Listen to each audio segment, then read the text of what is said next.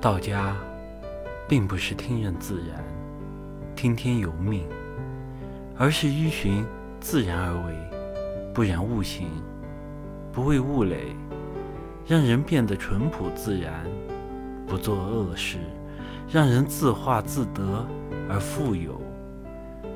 当我们了解自己短暂的人生，只是偌大宇宙时空里的一个小小的尘埃，一个刹那。